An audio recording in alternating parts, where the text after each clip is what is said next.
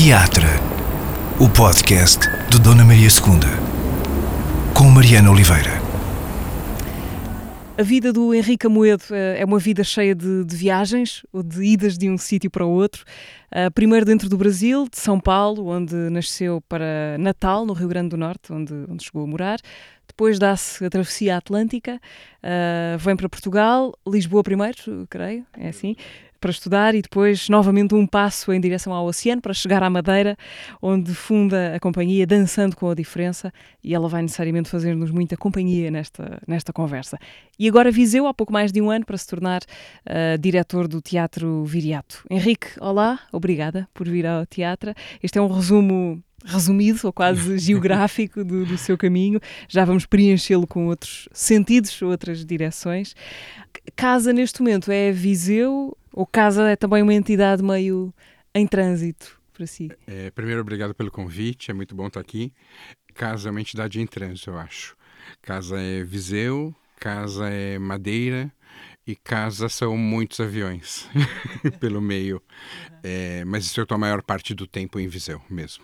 É interessante falarmos dos, dos aviões, uhum. uh, porque hum, tenho a ideia de que as viagens de avião, se calhar mais do que outro meio de transporte qualquer, são uma espécie de, de tempo suspenso. Há ali uma sensação de evasão que se calhar é difícil eh, aparecer quando não tiramos o pé da terra, não é? Porque de facto estamos eh, fora do nosso elemento, há ali uma estranheza qualquer diferente. Enfim, como é que ocupa as suas viagens de, de avião? São boas para ter ideias, as viagens?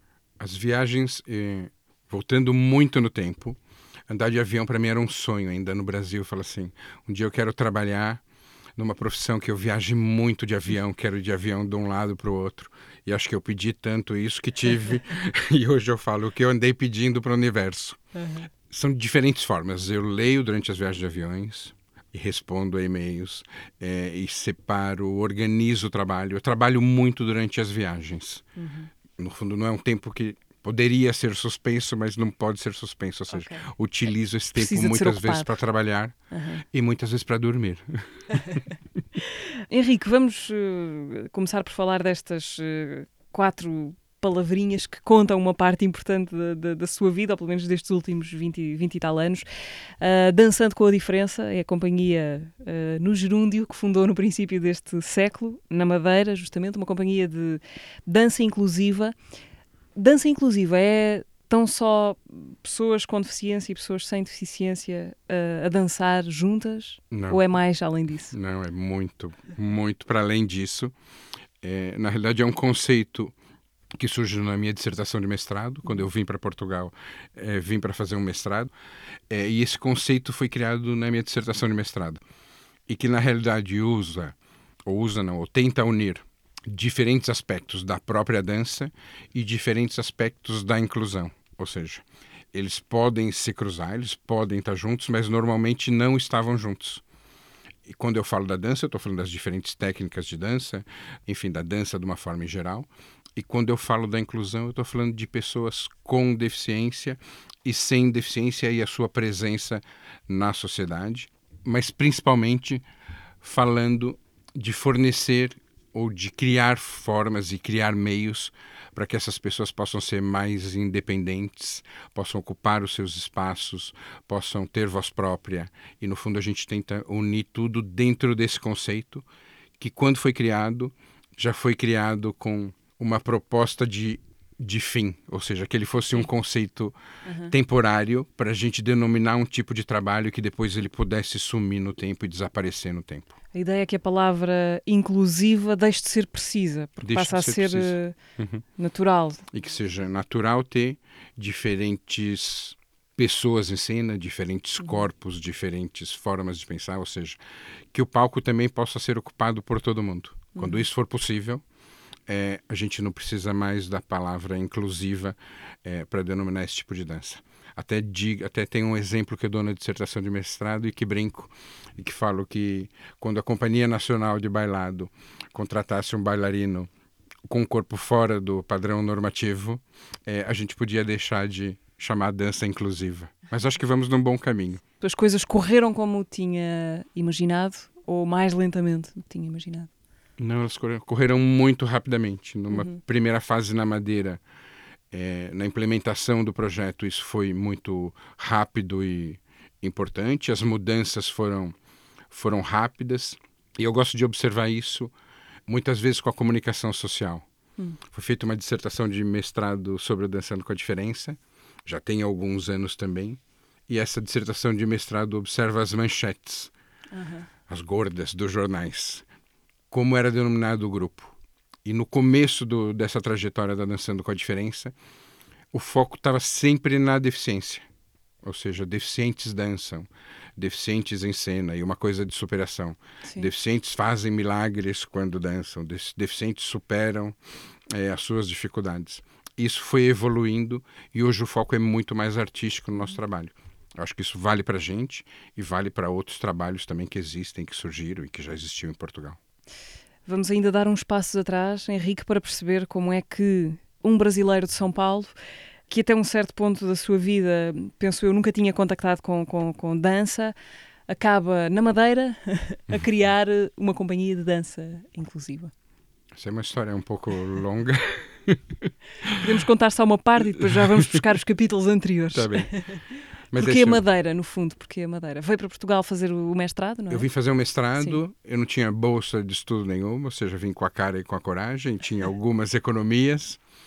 Já tinha vindo a Portugal ou foi a primeira vez? Eu tinha vindo a Portugal uma vez para participar num congresso, apresentar exatamente um trabalho sobre uma outra companhia que tinha no Brasil, que era a Roda Viva Companhia de Dança, uhum.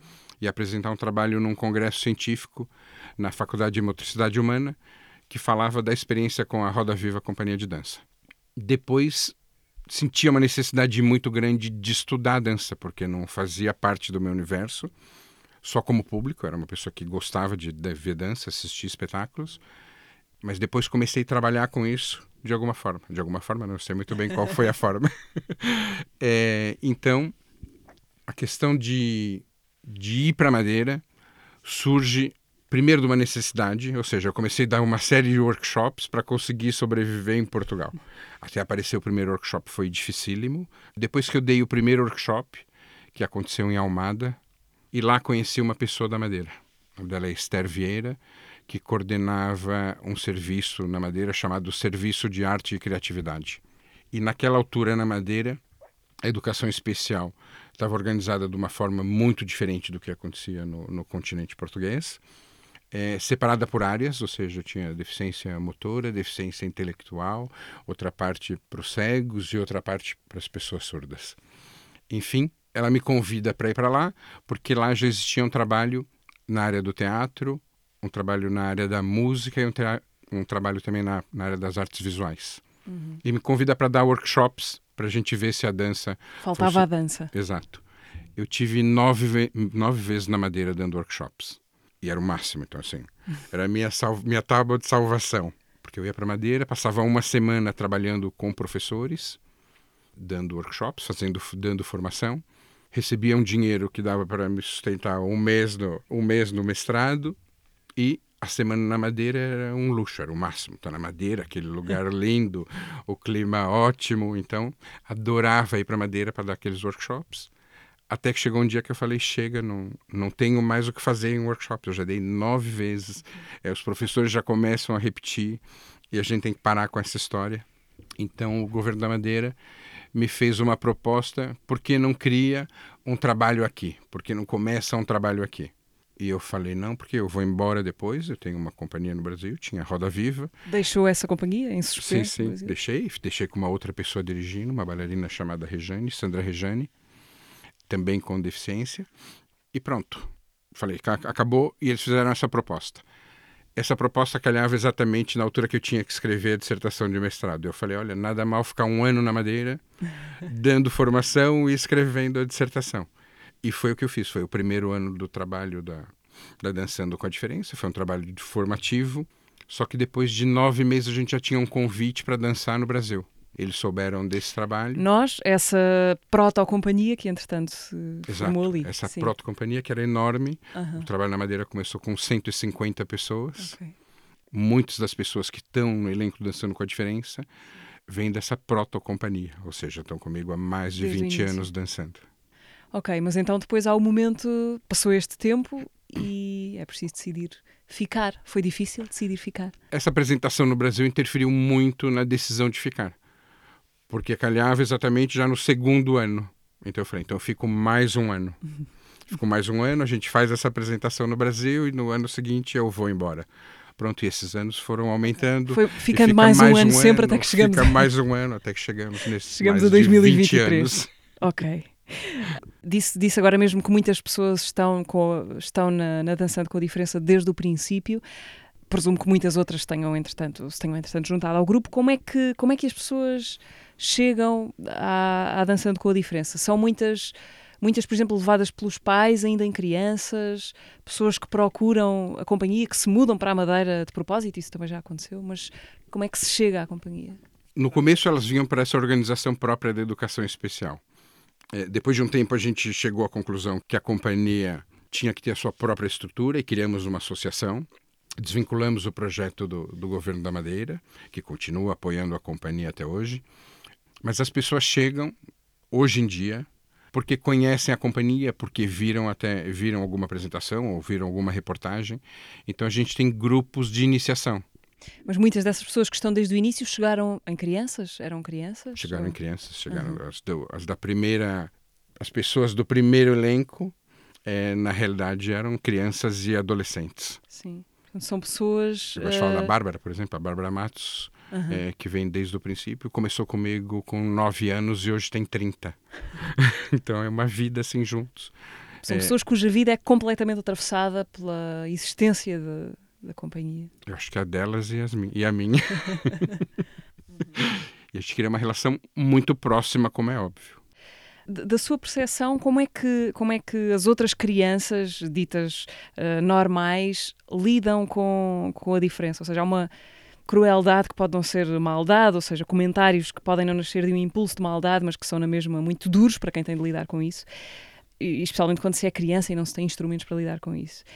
A escola, da sua percepção, é normalmente um lugar de, de, de tensão e de sofrimento para quem, para as crianças que têm alguma espécie, alguma forma de diferença? Infelizmente ainda é. E vou voltar aqui então a 20 anos atrás contar Sim. uma história da Bárbara mesmo, que, que foi o exemplo que eu dei. A Bárbara tem trissomia 21 é, não tem cabelos, é uma imagem tem uma imagem muito forte. E a Bárbara chega no, no projeto Dançando com a Diferença numa altura em que a gente tinha basicamente os professores e alunos mais velhos, porque eram as pessoas que vieram desse grupo de formação e que continuaram. E a Bárbara me aparece com nove anos, uhum. com a família pedindo para ela ficar no grupo. Eu resisti muito no início e até que deixei. É, e falei, tá bem, vamos tentar, você vem fazer aula e vamos ver como que você se porta aqui no meio desse pessoal. Por que que resistiu? Eu resisti porque era um grupo de pessoas muito mais velhas, okay. ou seja, pessoas Isso. com mais idade. Tem uma pessoa de 9 anos, eu achava, achava não, eu tenho certeza Sim. que eles precisam de outro tipo de cuidado, outro tipo de aula, outro tipo de estímulos. E a Bárbara só corria nas aulas, corria de um lado para o outro, corria, corria, gritava, gritava, corria, gritava e eu não conseguia dar aula de jeito nenhum, nem para os outros e nem para a Bárbara. Isso aconteceu durante uma aula, duas aulas, eu fui tentando todas as estratégias mais pedagógicas e menos pedagógicas possíveis para lidar com a Bárbara. E um dia falo com a Bárbara para ela parar e que no final da aula a gente podia dançar junto. E ela fala: "Tá bem, então hoje eu faço aula". E foi a primeira vez que a Bárbara fez a aula inteirinha do começo ao fim e no final da aula perguntou: agora vamos dançar. Eu comecei a dançar com a Bárbara, numa lógica de improvisação, de contato e improvisação, e coloquei uma música chamada Menina da Lua, é, da Maria Rita. E a gente improvisou com essa música, e quando acabou, é, as pessoas que estavam vendo estavam muito emocionadas e aplaudiram e tal. E estou falando dessa história para ligar com a própria história da Bárbara. A Bárbara, é, na escola, sofria muito e não, não era um lugar muito confortável para ela, porque todo mundo chamava de careca, a careca, a careca. Muitas vezes na aula de dança, na própria aula de dança, nesse, nesse início, se a gente risse de qualquer coisa, ela começava a chorar, uhum. porque falava, estão rindo porque eu sou careca. A gente falava, não é nada disso, a gente só está conversando, ou está brincando. Então ela lidava muito mal com isso. E depois dessa improvisação eu falei, mas é porque você é a menina da lua, sua cabeça é igual à lua sua cabeça careca é a lua, é a lua cheia, olha que lindo. E, e ela falou, ah, que bom. E pronto. E a coreografia, depois isso virou uma coreografia que a gente apresentou por, por anos seguidos. é, e levamos essa coreografia à escola. Então foi, foi um momento muito bonito e marcante, acho que para mim, para a Bárbara, para a comunidade escolar. Porque a partir desse dia, quando todo mundo começava a careca, careca, careca, a resposta da Bárbara é: não, eu não sou a careca, eu sou a menina da lua. A minha cabeça é uma lua, vocês que não veem. Então isso mudou a relação, eu acho que primeiro da própria Bárbara com ela mesma, e depois fez com que mudasse essa relação na escola. Então, a escola é muitas vezes um ambiente agressivo, mas é porque as pessoas e a nossa sociedade não está acostumada a lidar com a diversidade e respeitar a diversidade. Um dos trabalhos da companhia é uh, esse de reconstituir autoestimas, muitas vezes uh, estilhaçadas por, por várias razões. Eu acho que esse é o trabalho de quem trabalha com o corpo. Todas as pessoas que trabalham com o corpo, eu acho que fazem um pouco disso. Para você estar tá num palco, para você estar tá em cena, eu acho que um dos requisitos principais é você estar tá com, bem consigo próprio. Então, isso acontece, isso modifica a própria pessoa e obviamente depois isso passa para o público, passa para a sociedade, passa para a família, passa para os mais próximos. E isso de, de essa, no fundo, essa, essa operação da companhia, ou essa pergunta constante de como fazer da diferença ou daquilo que para as pessoas é uma, uma fragilidade, uma dificuldade. Ou seja, o desafio é virar o jogo em palco uh, e, e, fazer disso fazer disso uma força, né? uma força qualquer. Eu acho, que, eu acho que é a principal força da companhia, ou seja, quando a gente consegue. O foco primeiro não tem que estar nas dificuldades uhum. ou naquilo que todo mundo aponta a todo momento. Isso está errado, isso não presta, isso não é assim. É, ou seja, os nãos vêm de uma forma muito incisiva da sociedade, de todos os caminhos, até na forma como a sociedade está organizada e pensada. Os nãos estão a todos os momentos presentes o trabalho da companhia é fazer com que um não, pelo menos, é, seja esbatido, ou seja, esse espaço do palco pode ser ocupado por mim, pode ser bem ocupado, e o que importa para a gente é chegar no público, ou seja, tocar a emoção do público. Uhum. E não me interessa qual a emoção. Se a gente conseguir de alguma forma fazer com que o público pare de ver pessoas com deficiência em cena e no final lembre do espetáculo, isso tá, a nossa missão está cumprida. E acho que a gente tem feito isso de uma forma pouco modesta, mas muito boa. Estou a pensar no, no exemplo de, de, uma, de uma intérprete da companhia, a Mariana Tembe, um, que, que, trabalhou com uh, no último espetáculo que a companhia fez com a Marlene Monteiro Freitas, sim. mas que já tinha entrado num espetáculo anterior uh, sim, sim. Da, do mal. da, da Marlene, mal. no Mal Embriaguez Divina. E, e, bom, que é uma presença absolutamente imperial em, em cena. Eu acho que é, é difícil uh, vê-la e esquecê-la. Uhum. A, a, Mariana também não, não tem, uh, tem duas pernas amputadas, portanto não tem, sim, sim. não tem duas pernas. E, enfim, essa força que sentimos em palco não tem.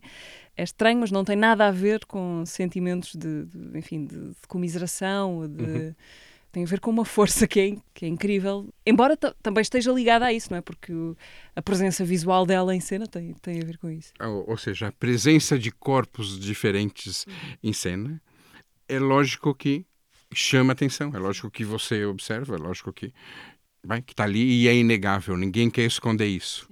É, no caso da Mariana, é, eu conheci a Mariana num festival na, na Suíça, a Mariana estava dançando um solo lindíssimo chamado Solo para Maria, que ela fez com o Panaíba Kanda. Ela é moçambicana. É moçambicana, Mariana. E eu fiquei mesmo assim muito impressionado com a Mariana.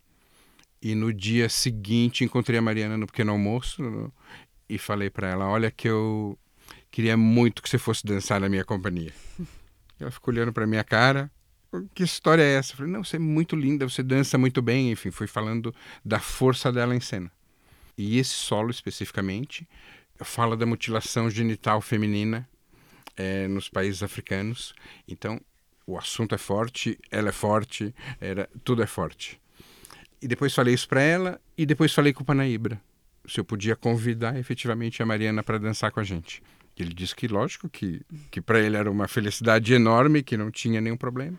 Então eu faço um convite para Mariana E depois a Marlene entra em contato comigo porque queria trabalhar com alguma pessoa do elenco. Uhum. Na altura a gente estava circulando uma obra da La Ribot, o Happy Island. Eu falei, eu tenho o um elenco quase todo comprometido com essa circulação, isso é muito complicado nesse momento mas tem uma bailarina nova que não está em nenhuma peça ainda okay. e que talvez pudesse trabalhar. Então, essa ligação com a Marlene começa aqui, nesse caso específico da Mariana. A gente já conhecia a Marlene há algum tempo do, de um workshop que ela fez conosco. Já estavam para trabalhar há algum tempo nesse é, projeto. É, algum tempinho. e pronto, e a Mariana, a Mariana realmente é uma força assim da natureza mas essa força vem da história dela, da forma como ela se posiciona e de tudo mais. Ou seja, a falta de condições e as dificuldades que ela enfrentava em Moçambique desde que ela desde que começou a história dela, enfim, como ela teve que superar isso, como foi a ajuda da família, eu acho que tudo isso deram uma força para Mariana que ela carrega para a vida Sim. e realmente ela é, ela é um espetáculo.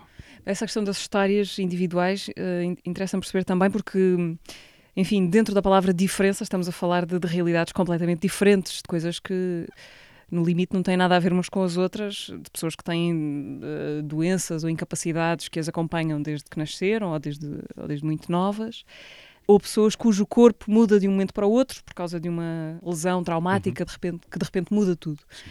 E isto são coisas muito diferentes, não é? Do ponto de vista da história individual. Qual é o peso da, da história individual de, de cada intérprete ou de cada aluno no trabalho da, da companhia. A história individual é uma coisa que está muito, que está muito presente, que se quer que esteja presente, ou pelo contrário, é importante desviar para outras coisas. Não, a gente tenta. É lógico que sempre é impossível você desvincular o artista da sua história individual, ou o intérprete da sua história individual, mas eu acho que são fases diferentes que a Dançando com a Diferença atravessou desde o seu princípio. Se a gente olhar para o repertório do início da companhia, ele tinha uma coisa de quase que uma intervenção social, sabe? Assim, nós temos uma coisa muito marcada e forte. Nós somos diferentes, nós temos deficiência, nós não sei o quê, e vamos ocupar esse espaço. Era quase como se fosse uma coisa panfletária de luta. Está muito forte é, no início do repertório e as histórias individuais quase não apareciam porque era essa coisa de grupo. Esse grupo precisa conquistar esse espaço. Esse grupo precisa quase que lutar por isso e depois, à medida acho que eles também vão amadurecendo, o contato deles com os coreógrafos passa a ser de outra forma, é, e os coreógrafos começam a se, pelas, é, se interessar pelas histórias pessoais de cada um. Isso em alguns momento, momentos entra e faz parte da, das coreografias, não de uma forma biográfica, é, mas é utilizado, ou seja, histórias que eles contam do dia a dia e tudo mais, os seus desejos, os seus sonhos, isso passa a fazer parte também. E acho que hoje a gente está numa terceira fase que isso importa cada vez menos também. É como se a gente fosse evoluindo. Quase como se a companhia acompanhasse a tal diferença de que falava há pouco por causa da tese, da tese uhum. sobre, a, sobre a companhia. Também a companhia se transformou no sentido de, de se calhar, o papel social ir perdendo intensidade a favor do, do papel ou da importância artística. Eu acho que sim, e acho que isso é, mu é, é muito claro mesmo no, no percurso da companhia. Eu, quando explico teoricamente a companhia, costumo brincar e dizer que a gente teve uma fase, primeira fase do repertório é chamada balezão. E balezão, sem nenhum desprimor a nada, e nenhuma técnica específica ou forma de expressão específica. Mas balezão eu chamo o tipo de dança que qualquer público consegue identificar como dança. Ou seja, se você colocar uma imagem de uma bailarina com uma sapatilha de ponta, todo mundo vai falar: isso é dança. E não é que a gente fizesse isso, mas nas coreografias que foram construídas nessa fase, existem elementos que são muito reconhecíveis na forma do desenho coreográfico mesmo, como ele está feito. Muitos duetos, muitos trios, muitos círculos, muitas diagonais, é, tudo muito mais próximo do, do mais formal, e as pessoas identificavam isso de uma forma muito grande. A Clara Andermatt teve uma importância muito grande em quebrar esse ciclo. A Clara fez um trabalho chamado Levanta os Braços como Antenas para o Céu. É um trabalho de 2007. E é a primeira vez que o elenco tem os seus corpos à mostra, ou seja, estão com um short curto, com uma t-shirt. E a Clara começa o trabalho com todos sentados numa linha de cadeiras de escritório, bem na boca de cena, e que causa uma igualdade, ou seja, estão todos sentados, estão todos quase da mesma altura, as cadeiras reguladas para estar tudo muito próximo da outra, até que eles levantam. E quando eles levantam, você vê a dificuldade por levantar, a necessidade de apoio é, para estar tá de pé. E esse estar tá de pé, num confronto aqui direto com o público e muito próximo, demora o tempo que eles conseguem estar em pé até estarem desconfortáveis. Então você percebe o desconforto, você percebe a força necessária para estar em pé ou não. Ou seja, é a primeira vez que o Dançando com a Diferença é visto dessa forma, de uma forma mais crua. Aqueles corpos são vistos de uma forma mais crua. Isso para o público na altura foi duro, e estou falando do público da Madeira, porque estava acostumado a ver o grupo de uma determinada o forma, o balezão. e quando vê isso, eu lembro que no final do espetáculo algumas pessoas me perguntavam: o que aconteceu com vocês, Henrique? Vocês estão bem? o que está acontecendo com a companhia? E eu falava: não, está tudo certo. E daí, a partir daqui, eu acho que foi ousando de diferentes formas, mostrando é, diferentes trabalhos, diferentes formas de estar em cena. Como é que é o encontro com os, uh, os coreógrafos? Porque a companhia, a companhia, trabalha assim, não é? Com, e já trabalhou com alguns dos maiores. Uhum. Eu imagino que não haja uma regra universal, mas como é que funciona uh, o encontro entre os coreógrafos e a, e a companhia? Eu estudo muitos trabalhos do. No princípio, quando cheguei em Portugal, por Sim. exemplo, eu estudei os diferentes coreógrafos e via a nova dança portuguesa e falava e pensava tenho que trabalhar com a Clara Andermatt Por quê? Porque o discurso da Clara falava de uma forma genérica, eu trabalho com todo mundo. De uma forma muito simples, é isso. Eu trabalho com todo mundo, não me interessa. Eu quero corpos, eu quero trabalhar com os corpos, eu quero. E eu entendi esse todo mundo como todo mundo mesmo. Então, todo mundo, aqui temos parte desse todo mundo. É, então, fiz o convite para Clara, demorou algum tempo para ela aceitar, mas normalmente eu estudo o percurso do coreógrafo, o trabalho do coreógrafo, e penso isso em conjunto com a companhia. Qual é o momento que a companhia está atravessando? O que a companhia precisa naquele momento? O que esse coreógrafo pode contribuir com o seu trabalho para a companhia? É lógico que não é universal e tem vezes que algumas coisas acontecem e que ultrapassam tudo isso. Uhum. E também faz parte, e também é bom. Mas no fundo é é um processo de conhecer o trabalho do coreógrafo e pensar o que, o que ele pode ajudar, o que ele pode fazer a crescer aquele elenco. Henrique, normalmente aqui no podcast eu sou eh, ajudada por outras pessoas que perguntam. Eu queria que eu visse o que lhe pergunta o Rui Horta, bailarino e coreógrafo, mas já agora, antes de ouvir o Rui, uhum. uh, tenho esta curiosidade de saber qual é a vossa história em comum, quando é que se conhecem. É, é já por causa da dança em Portugal? Neste momento faz, está a revirar os olhos é, em direção ao passado. Os olhos pensando assim, ah, não é por causa da dança em Portugal. O Rui faz parte, primeiro, eu, eu conheço o Rui estudando o, o, Rui e a trajetória do Rui. E conheço o Rui depois de ter trabalhado com a Clara. Uhum. Porque eu falava, eu queria trabalhar com o Rui Horta e faço um contato com, com o Rui para ele trabalhar com a, com a Dançando com a Diferença, para ele criar alguma coisa. E ele diz, ah, vocês já trabalharam com a Clara, não é? E eu falei, sim. E ele, tá bem, então depois dá um tempinho e a gente conversa. E depois eu soube que ele ligou para Clara para perguntar como era o trabalho da companhia. Uhum. E a Clara disse: não, foi o máximo. Eles trabalham muito, trabalham bem, são muito organizados. E depois você vai poder estar na madeira e eles recebem muito bem. E, e, o Rui volta e fala que aceitava o convite para trabalhar com a gente. E criou uma dessa. A peça do Rui, o Beautiful People, uhum. é a peça que ele criou para a gente é uma dessas peças que eu acho que é quase como um grito de nós estamos aqui e precisamos ocupar o nosso espaço. Eh, dê-nos uma imagem dessa peça para quem não viu, é, que é o meu caso. Eu tenho uma bailarina, por exemplo, em cadeira de rodas, que no início da, da peça pega o microfone e grita várias vezes: Eu quero ser uma bailarina famosa e reconhecida internacionalmente. Eu quero ser uma bailarina famosa e reconhecida internacionalmente. E vai aumentando o tom de voz até gritar. E isso se repete algumas vezes na peça, mas numa das vezes um outro bailarino sem deficiência pega e joga ela da cadeira para o chão, do tipo, não. Uhum. Você pode até querer, mas não vai dar, porque eu vou te jogar daqui para fora. Ok, ficamos com esta imagem e vamos ouvir o Rui Horta. Meu caro Henrique, aqui vão as minhas perguntas o som dos Dead Can Dance que estava a ouvir esta manhã aqui na Alemanha, num intervalo de trabalho. E pronto, aqui vai. São duas perguntas.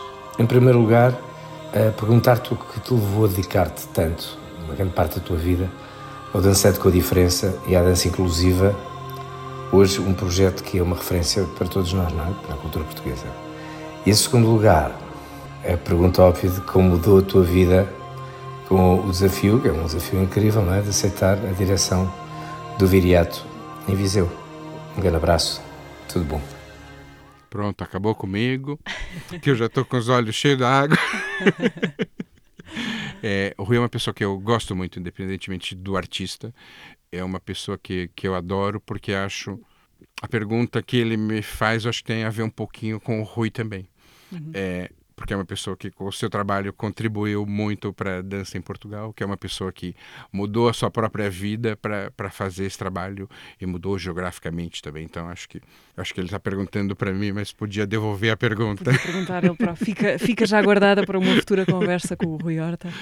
É, o que me levou a me dedicar a isso, eu acho que foi a minha grande dificuldade em me conformar como as pessoas com deficiência eram vistas pela sociedade e na sociedade, mas da primeira vez que eu tomei contato com isso. Então, isso começa ainda no Brasil.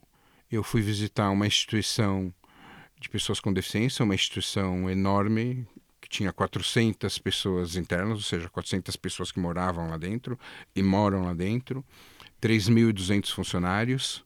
É, e isso acontece ainda no meu contexto acadêmico, ainda no último ano de licenciatura. Eu, licenciatura em desporto, licenciatura em física. desporto, educação física. Eu sempre fiz desporto a minha vida toda. Uhum.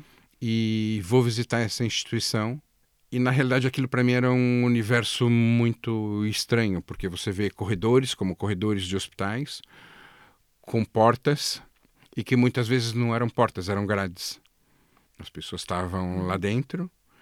A gente visitou, estava dentro de uma visita de estudo, e a gente visitou um pavilhão onde esse pavilhão não era aberto à visitação pública, era só para os profissionais, porque era onde estavam as pessoas com maior comprometimento. E para mim eu olhava aquilo e falava: isso é uma prisão, isso as pessoas não podem estar aqui. Em alguns desses quartos, atenção que estou falando uma realidade de quase 30 anos atrás, e também sei que isso já mudou muito, mas alguns do, desses quartos não tinha nada, só tinha a pessoa nua lá dentro. E eu falava, mas ele não tem uma cama, ele não tem nada. E falava, não, porque senão é, isso pode ser um risco para a própria vida dele, porque ele se autoagride e isso é muito difícil. E eu fiquei muito mal nessa visita, muito mal, chorei muito, mas ao mesmo tempo, num primeiro momento eu não sabia porque aquilo me tocava tanto e porque eu chorava tanto, porque eu não conseguia. Me recusei a fazer qualquer tipo de trabalho com eles, porque a gente, a proposta dessa visita era a gente enquanto futuros professores de educação física entrarmos nesses quartos e propormos algum tipo de atividade física, porque eles não saíam dali a maior parte do tempo. É, e eu falava, eu não vou fazer. Eu briguei com o professor muito, falava, não, não vou fazer isso, não, não, não adianta, não, não faço. É, Por essa dificuldade em lidar com. Porque na altura era... eu não sabia isso, na altura eu só sentia um ódio uhum. tremendo, eu falava, não vou fazer isso. Okay. é, hoje eu sei que era essa dificuldade enorme de lidar com aquela situação. Eu não sabia o que fazer, não concordava com aquilo, não achava que aquilo eram condições dignas. E no final dessa visita, eu estava mesmo mal, emocionalmente assim muito embaixo. No final dessa visita, o professor só dizia: tem uma surpresa no final, uma surpresa, e a gente vai para um pavilhão. No Brasil, as turmas, a minha turma tinha 150 pessoas.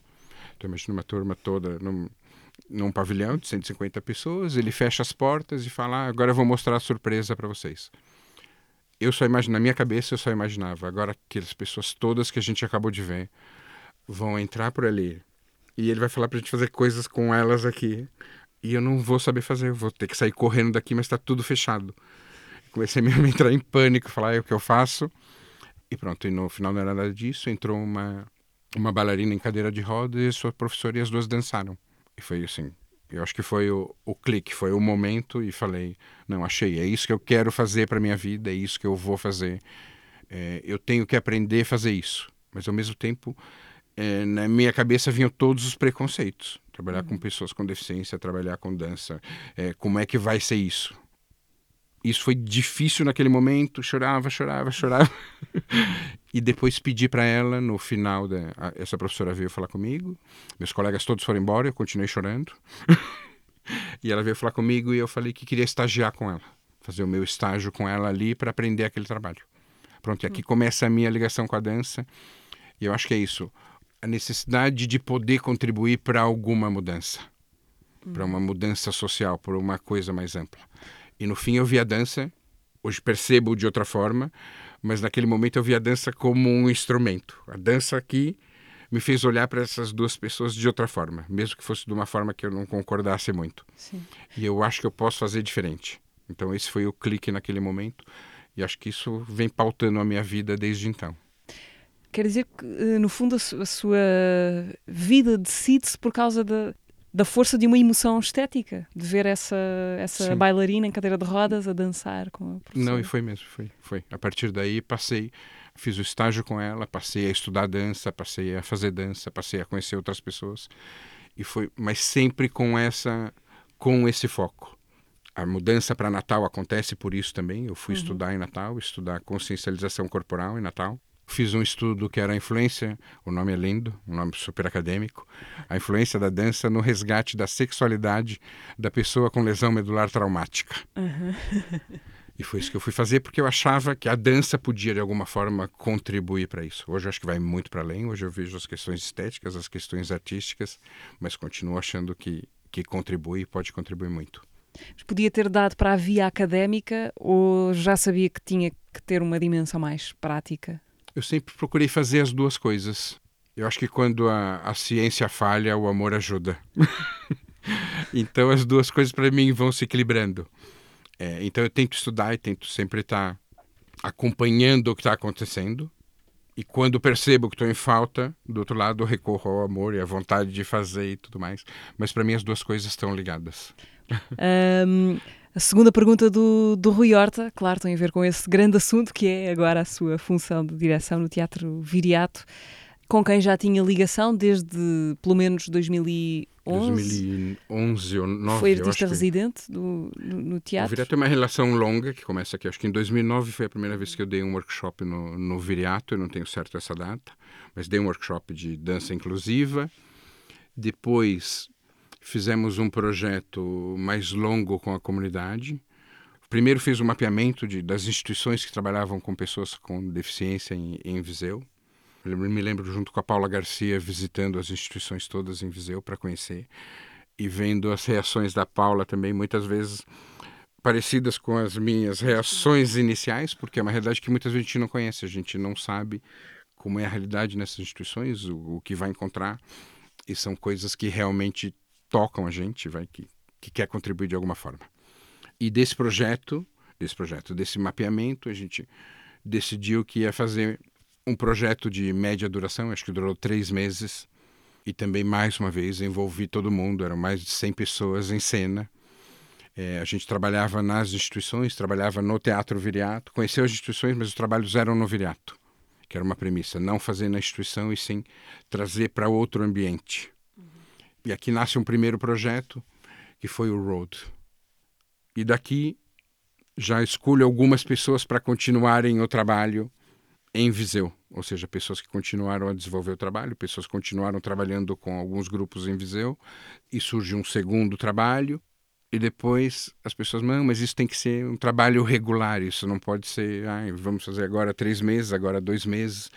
E estou falando das pessoas das instituições, das pessoas da cidade de uma forma em geral, e também o próprio teatro virar, e agora resolvemos isso como? E pronto, a gente cria em 2017, que é oficializado, esse núcleo da Dançando com a Diferença no Teatro Viriato, que continua e continua o seu trabalho. Também há uma ligação forte entre a Madeira e Viseu, ou seja, o elenco de Viseu vai à Madeira, da Madeira vem Viseu, é uma troca constante entre as pessoas.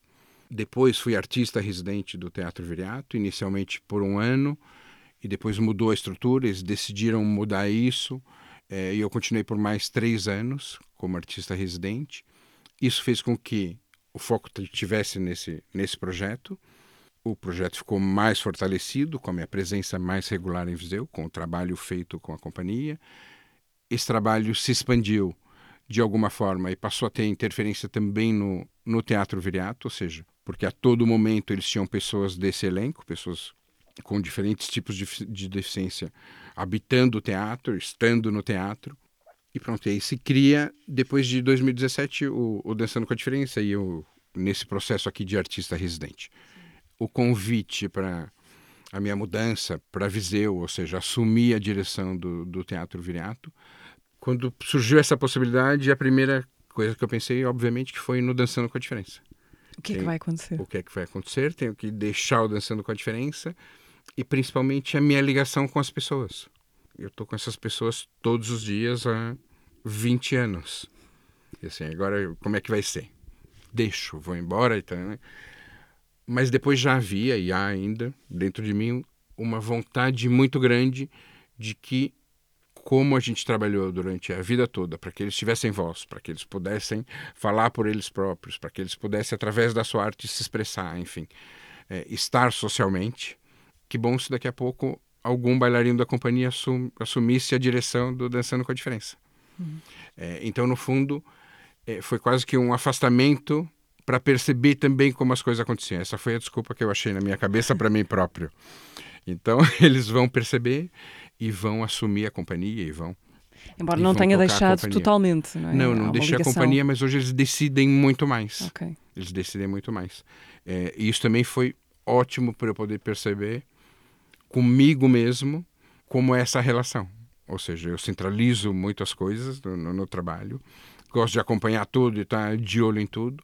E nesse momento é impossível estar tá de olho em tudo que acontece no Dançando com a Diferença. Eles assumem muitas coisas, tomam decisões e acho isso ótimo.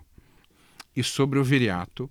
Ter uma companhia é muito diferente de dirigir um teatro. Dirigir uma companhia é muito diferente de dirigir um teatro. Não tem nada a ver uma coisa com outra, é o oposto. No fundo é o oposto. Uma coisa é completa. Então, são dois polos opostos e que eu também não tinha essa noção. Dirigir um teatro é um desafio enorme eu já falei algumas vezes, o viriato é como um porta-aviões, porque é mesmo uma estrutura grande, uma estrutura pesada, como é um teatro, ou seja, os teatros são estruturas pesadas, é, e é um desafio a cada dia. Eu acho que é muito importante no caso do viriato a gente perceber o posicionamento do viriato dentro do universo português da cultura e das artes, ou seja, eu tenho certeza absoluta que o Viriato conseguiu construir aqui um patrimônio. E não sei se as pessoas. Para mim, isso é muito claro e eu não sei se todas as pessoas conseguem perceber isso. O que, que eu quero dizer com isso?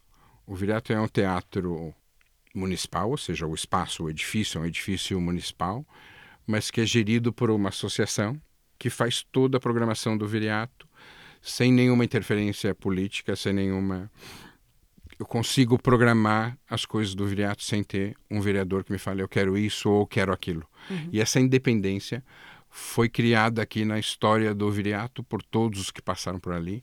E acho que isso é um patrimônio no país, você ter essa independência do, do poder político dentro de um município, num espaço que é do município. E além disso, além dessa independência, ter uma ótima relação com o município. Ou seja, então, acho que isso é um patrimônio mesmo que foi criado e é uma coisa muito importante.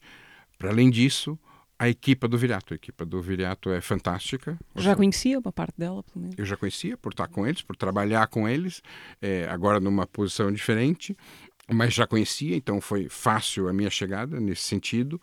Mas a equipa do Viriato é também é uma equipa muito boa e muito experiente, ou seja, isso não é a realidade nos teatros do, dos, da maioria dos municípios do país. Então, eu acho que esse patrimônio tem mesmo que ser preservado, tem que ser cuidado, porque é muito importante. Acho que pode fazer a diferença na estruturação da rede agora, por exemplo. Essa forma de estruturação e a forma como funciona o viriato, eu acho que pode ser um modelo a se pensar pelos outros também, ou, ou servir como referência. Henrique, gostava de regressar ao Brasil nesta parte final da conversa. Começa a trabalhar aos 14 anos no mercado financeiro. Como é que é isto? e o que é que fazia exatamente? É verdade. No, vai no Brasil, na minha altura, a gente tinha até o. Eu não venho de uma família rica e milionária, muito pelo contrário. Quando eu acabei o meu oitavo ano, lá a gente dividia, na minha altura, até oito anos e depois o primeiro, segundo e terceiro chamados colegiais, uhum. que no fundo dá quase como se fosse até o décimo segundo aqui. Mas quando a gente quando eu acabei o oitavo ano, eu acabei numa sexta-feira e na segunda-feira já trabalhava como paquete ou office boy, como chamam no Brasil, levando documentos e dinheiro de um lado para o outro. Eu tinha um tio que sempre trabalhou no mercado financeiro, no mercado de ações, é, no mercado de exportação e importação e também numa numa outra coisa que existia na altura, que era o mercado paralelo do dólar. Uhum. Ou seja, a inflação no Brasil era um descalabro naquela altura, 30%, 40% Uhum. é, ao mês. Caramba. Então, muitas vezes as pessoas recebiam o seu salário e compravam moeda estrangeira, compravam dólares para garantir algum poder de compra até o final do mês. Então, isso era proibido e era um, um mercado, por isso mesmo que chamava mercado paralelo. Então, era isso que eu fazia. Trabalhava no mercado financeiro com ações, com dólares, com Uau. exportações, importação. Quer dizer que aos eh, 14 anos, foi esta a idade, mais ou Sim, menos, sim. por volta desta, desta altura, começa a ganhar dinheiro e, e a, e a- e a possibilidade consegue sustentar-se com esse dinheiro? Como é que é para uma quase criança, não é criança, mas enfim, de repente começar a ter eh, alguma autonomia financeira? Isso deve ser eh, apelativo. É, eu tinha muita autonomia financeira na altura. É, Ganhava-se bem a fazer isso. Ganhava-se bem. Eu, eu, aos 18 anos, construí, acabei de construir uma casa na praia. É, então, dá para perceber como era. Mas a nossa cabeça muda. Mas eu também. E eu acho que isso tem a ver com o que vem depois também. Eu não quero parecer aqui o mártir ou parecer a melhor pessoa do mundo, não é nada disso, mas assim, eu era extremamente arrogante. Não quer dizer que não seja hoje, mas eu era extremamente arrogante é, nessa fase, porque achava que o dinheiro podia comprar tudo. E na realidade eu comprava tudo que eu queria com o dinheiro que ganhava. Tem uma história que é horrível, mas eu posso contar. Que é eu chegar numa loja assim super fina, vestido de short, t-shirt e chinelo, havaianas, e entrar na loja e falar: Olha, eu queria uma daquela camisa, uma daquelas, daquela camisa ali, eu queria uma. E a pessoa que estava atendendo falou assim: custa tanto. E eu falei para ela: não te perguntei o preço. Eu falei que eu quero. E ela ficou olhando para minha cara, assim, com uma cara abismada. E eu falei: só que agora eu quero 10. E ela: 10? É, todas iguais, todas do mesmo tamanho e tudo mais. E embrulha para presente, escreve todas Henrique. E aí ela vai pagar como? E eu em dinheiro. Então acho que isso. Quando eu dou de cara com esse outro mundo na licenciatura, é, foi muito duro perceber que não era só aquilo. Porque eu ainda, quando estava fazendo licenciatura, eu ainda trabalhava no, no mercado financeiro. É, e foi muito duro e falar assim: não, não, você está no caminho completamente errado. É, o mundo é esse. Lógico que aqui há horas e horas de terapia em cima, horas e horas de, de tentar me perceber e perceber essas mudanças aqui. Mas essa transformação dá-se na, na- na- licenciatura, na saída para a universidade. Onde é que desaparece esse Não o desaparece no- Henrique que, que chega à loja? Não, eu acho que desaparece. Eu não sei se ele desapareceu, acho que ele está escondido aqui em algum lugar ainda e ele pode surgir. Não, mas é. Eu acho que foi nesse momento, e por isso que eu fiquei tão mal quando eu vi a Ieda e a Márcia dançando, que são a, a professora e a aluna. É, porque na verdade eu via o meu mundo desabando, todas as minhas crenças falando assim: não é nada disso, está tudo errado. Olha essas pessoas, olha esse lugar onde elas vivem, olha como é isso. E tudo foi desabando mesmo, e acho que era por isso que eu chorava tanto. Falava assim: hello, está num universo paralelo. E para conseguir fazer o, o estágio com ela, eu tive que deixar esse emprego. Então, no fundo, foi a opção foi, foi mesmo essa.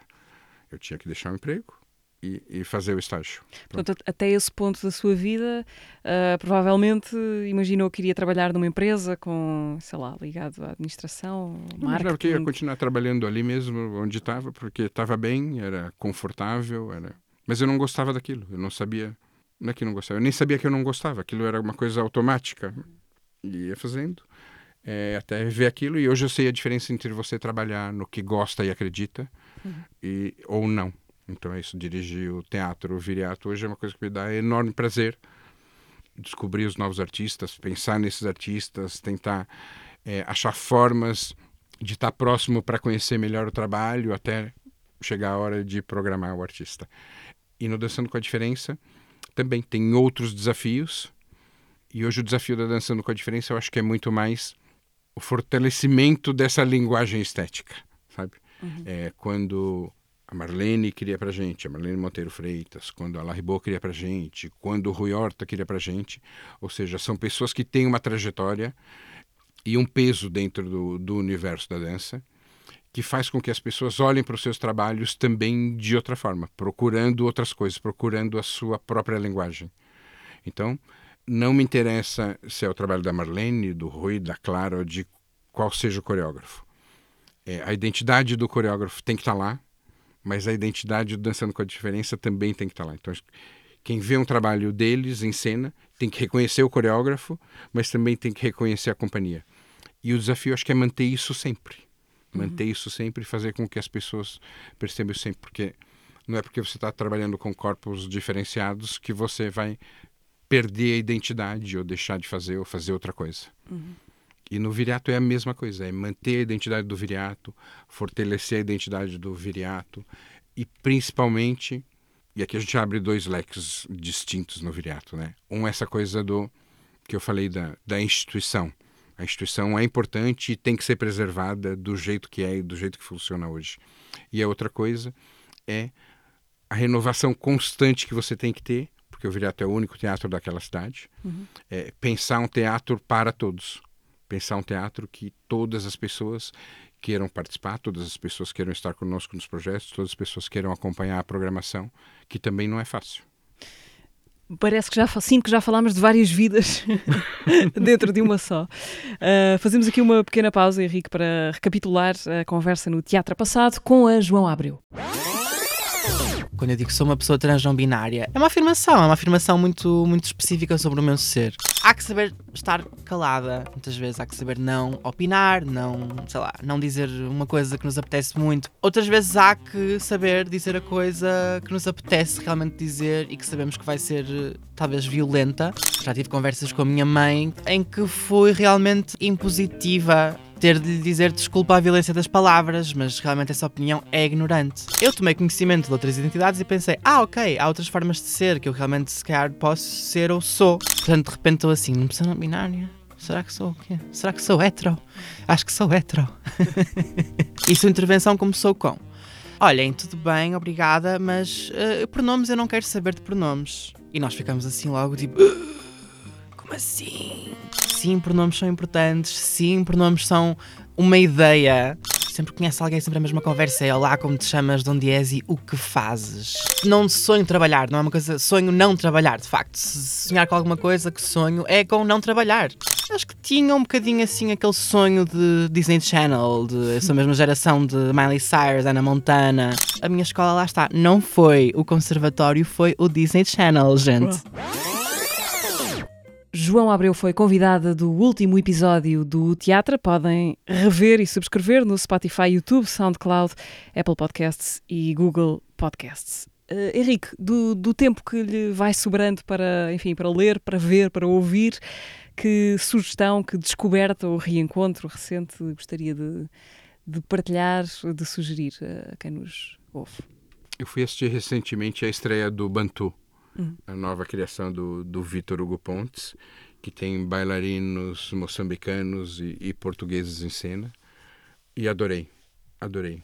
É muito difícil para mim, hoje em dia, ver espetáculos sem desligar de tudo que está à volta não estou vendo o espetáculo e estou pensando na luz, Sim. ou estou pensando na frente de casa o que está fazendo, ou seja, qualquer ruído, qualquer coisa é, me distrai quando estou vendo o espetáculo.